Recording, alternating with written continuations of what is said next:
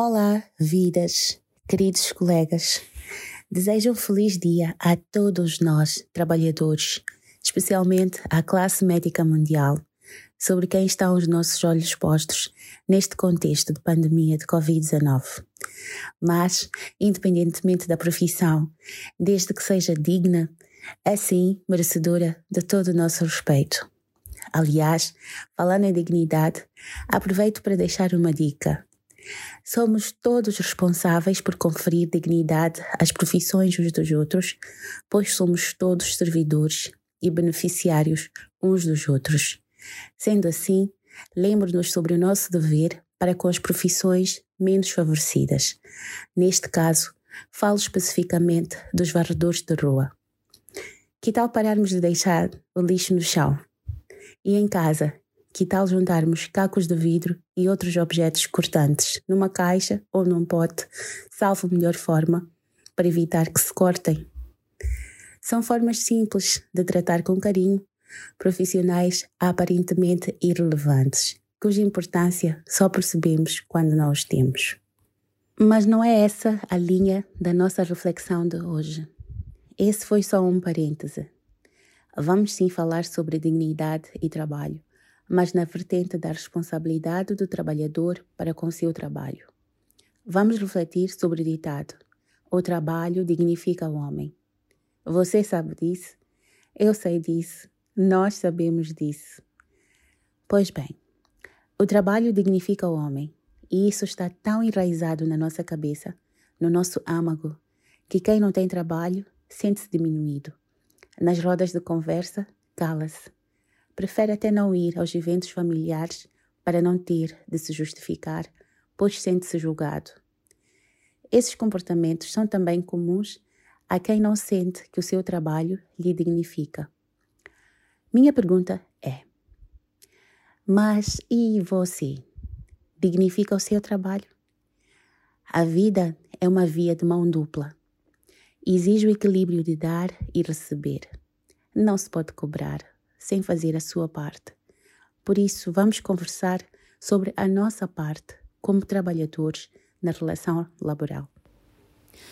Quando você acorda cedo, abandona aquele sono gostoso, toma banho, às vezes frio, enfrenta um congestionamento infernal, às vezes num chapa totalmente cheio, quem sabe num my love, amassado, amordaçado, por que é movido? O que lhe leva a enfrentar tudo isso? O que significa trabalho para você?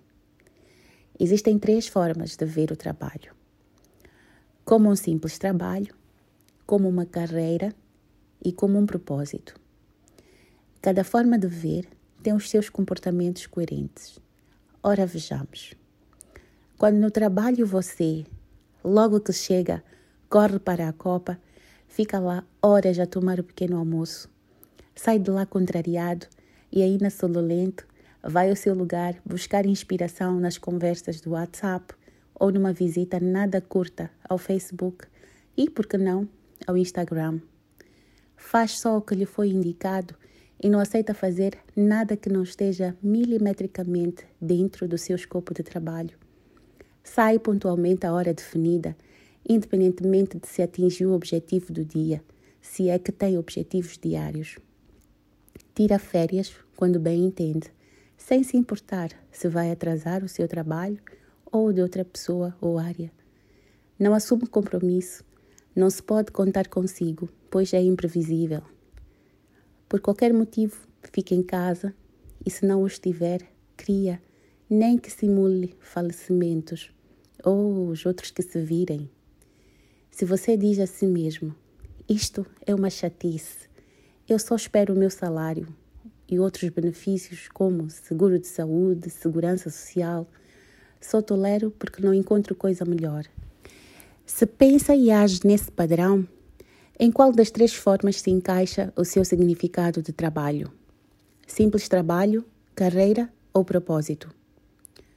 Os comportamentos a que me referi são coerentes com a visão de que o trabalho é apenas um simples trabalho. Um lugar onde eu vou, faço o que der, e o que não der não importa, pois só me importa o meu salário no fim do mês. significa que você não se sente parte da sua empresa, da sua organização e, portanto, só está lá porque quer receber e não contribuir. Está apenas numa relação de compra e venda. Vende força de trabalho, mas que está mais para fraqueza do que força, em troca de dinheiro. Isso é o que os filósofos chamam coisificar-se, pois a pessoa comporta-se como se fosse apenas um recurso. Uma perguntinha que certamente veio à sua cabeça foi: Mas qual é o mal disso, Catiza? Afinal, o que importa no fim do dia não é receber o que me cabe e pagar as minhas contas.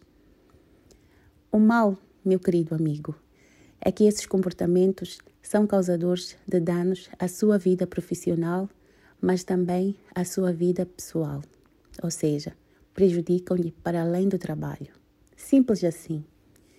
Isolando outros prováveis motivos, ceteris paribus, como diz-se na economia, o que será que causa as dores de cabeça que sente, a insônia, o vazio no fim do dia, carregado de um alto senso de inutilidade, pensando: puxa, nem sei o que fui fazer hoje.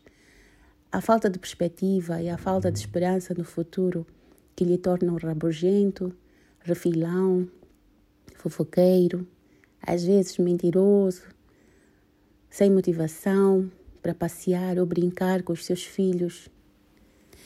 Nosso cérebro é associativo. Ele precisa de relações de ação-reação, causa e efeito.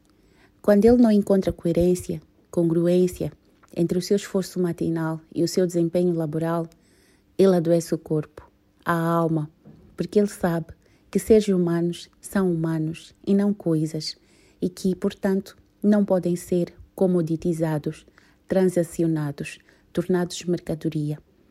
Nosso cérebro espera mais do nosso trabalho e, quando não encontra, dá sinais para que a gente mude de postura.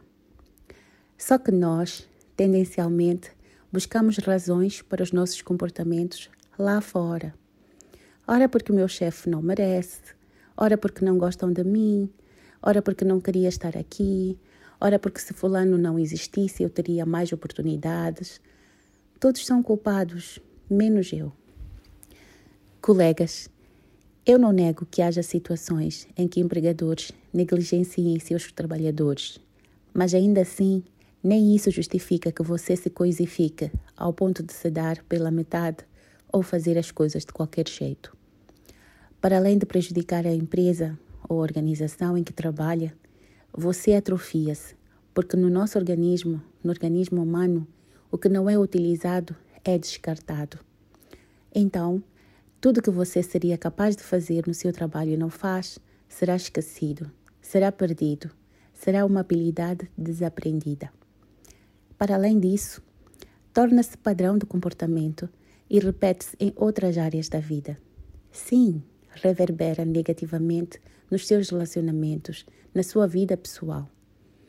Eu sempre digo às equipas que dirijo: não é possível que você seja muito mau trabalhador aqui e seja muito bom na sua vida particular. Se você não se esforçar aqui, vai levar esse padrão consigo. Então, já fez as ligações? Já viu como você é o principal prejudicado? Não se trata de fazer o seu melhor para a empresa ou para a organização em que trabalha. Trata-se de primar pela excelência para salvaguardar, em primeira instância, o seu próprio bem-estar. Se você permanece numa organização em que não se sente valorizado, continue a dar tudo, faça tudo, dê mais, por você próprio, para se preencher, para dar sentido ao seu dia, à sua vida para construir a sua carreira. Faça por você. Tenho um amigo que diz: cresça tanto, ainda que não caiba mais lá. É isso mesmo. Tenha em vista o seu crescimento. Continue em movimento por você. Se você acha que não está disposto a isso, troca de emprego. Saia. Dê lugar a quem vai amar estar ali e fará o casamento perfeito com essa organização e procure também o seu casamento perfeito. Mas, enquanto isso não acontecer e ali permanecer, Não se coisifique. Não se reduza a um objeto. Você merece mais do que um salário, por mais alto que seja. Coisificar-se no local de trabalho não dignifica o seu empregador e não dignifica a você mesmo. O trabalho dignifica o homem, e se não o fizer, que o dignifique o homem. Essa frase já é by mim, Catisa. Meu conselho: aproveite o fim de semana longo e reflita com sinceridade sobre todos os seus comportamentos decorrentes da ideia de que você só trabalha pelo salário. Depois disso, decida abandoná-los imediatamente. No seu lugar, pense em colocar outros comportamentos coerentes com uma nova visão em relação ao seu trabalho. Pense, se calhar, em construir uma carreira e comporte-se como tal. Na segunda-feira, leve ao seu trabalho o seu novo você. Vá ao trabalho e encante-se com o quanto você é capaz de produzir. Desejo-lhe uma vida profissional repleta de realizações e preenchimento, porque você merece. Trate-se com carinho.